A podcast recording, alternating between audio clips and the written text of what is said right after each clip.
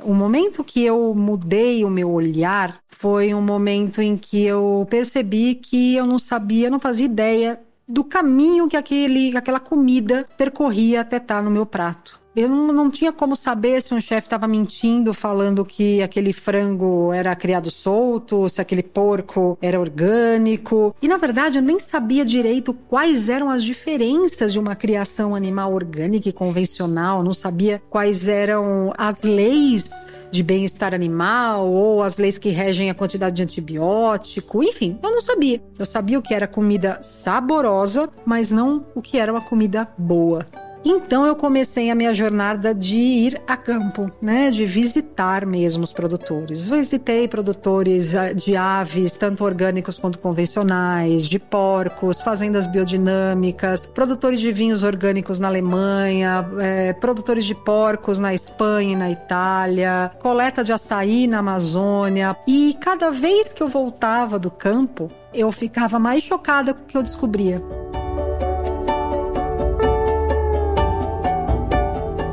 Olá, eu sou Adriana Kistler e esse é o podcast Ao Ar Livre, um projeto da Sorria, marca de produtos sociais que produz conteúdo sobre saúde e bem-estar em livros, nas redes sociais e também em podcast. Você encontra os livros da coleção Sorria na Droga Raia e na Drogazil. Toda vez que compra um produto Sorria, você também faz uma doação. Junto com a gente, você apoia 23 ONGs que levam saúde para o Brasil inteiro. E se você quer trazer mais natureza para sua vida de um jeito leve e fácil, está no lugar certo. Que tal começar agora?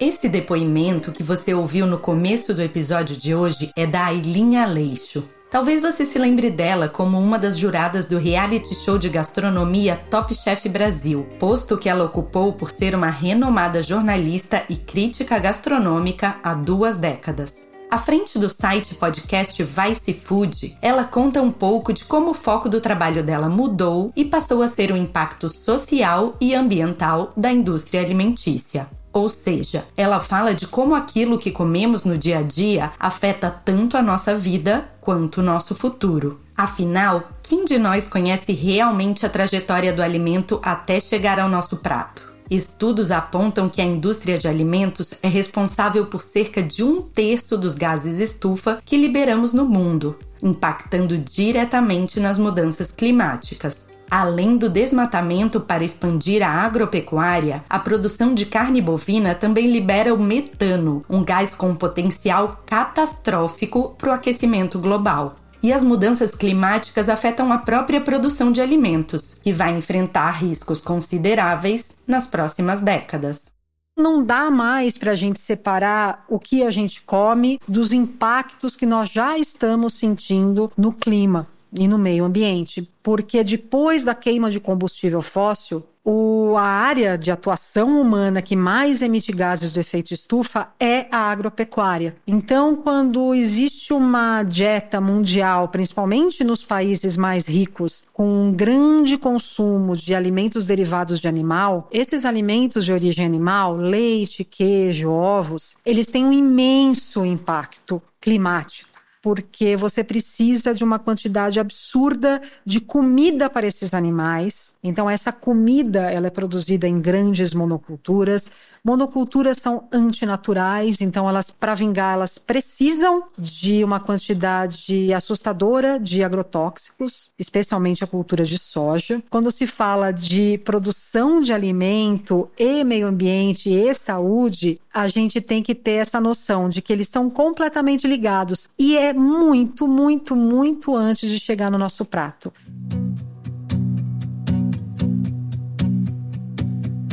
Nesse processo de pesquisar o impacto ambiental da produção de alimentos, a Aileen virou consultora no assunto e também vegetariana. Além de uma questão de cuidado com a natureza, o que move muita gente a mudar os hábitos alimentares é a saúde. Hoje, muitos especialistas travam uma batalha intensa contra o consumo de ultraprocessados. Alimentos como salgadinhos, carnes processadas e refrigerantes, que passaram por um grande processamento industrial, ou seja, não tem nada de natural. Esse tipo de alimento é fator de risco para doenças como obesidade, diabetes e hipertensão. Acontece que eles costumam ser baratos e acessíveis, ao contrário da grande maioria dos orgânicos, que tende a ser mais cara e de difícil acesso, uma barreira e tanto num país desigual como o Brasil. Aos poucos, algumas iniciativas vêm tentando mudar esse cenário e facilitar a vida de quem quer comprar alimentos mais naturais. O engenheiro Tomás Abrão, por exemplo, aprendeu desde pequeno com a mãe a se interessar pela origem de tudo que ia parar no prato dele. E acabou criando a Raízes, uma empresa de delivery de frutas e vegetais orgânicos de pequenos produtores que funciona em várias cidades de São Paulo. Hoje ele acompanha essa mudança no perfil do consumidor na busca por uma alimentação ao mesmo tempo saudável e que não agride o meio ambiente. Mas será que essa mudança é suficiente?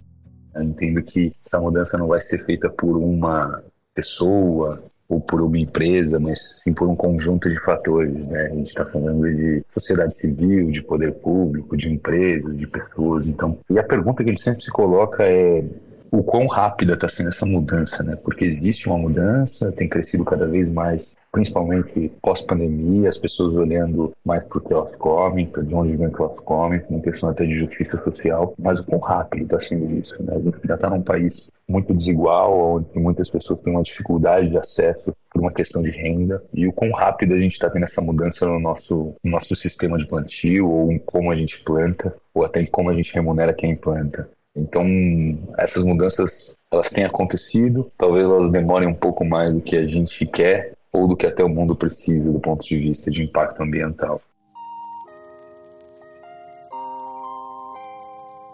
E agora vamos para a nossa dica de hoje que acaba de sair do forno? Falando sobre agricultura familiar e a produção de comida saudável no campo, em comunidades e assentamentos pelo Brasil, o documentário Antes do Prato, que acaba de ser lançado, retrata a luta para cultivar alimentos sustentáveis e que garantam uma segurança alimentar e nutricional para nossa população. O projeto percorre três regiões do Brasil, conversando com agricultores e personalidades, como a chefe Paola Carosella, que fala da importância nutritiva, social e cultural de preservar ingredientes e receitas regionais. Realizado pelo Greenpeace Brasil e distribuído pela O2 Filmes, o documentário está disponível nas plataformas digitais. Basta acessar o link na descrição do episódio. E aqui termina mais esse episódio do podcast Ao Ar Livre.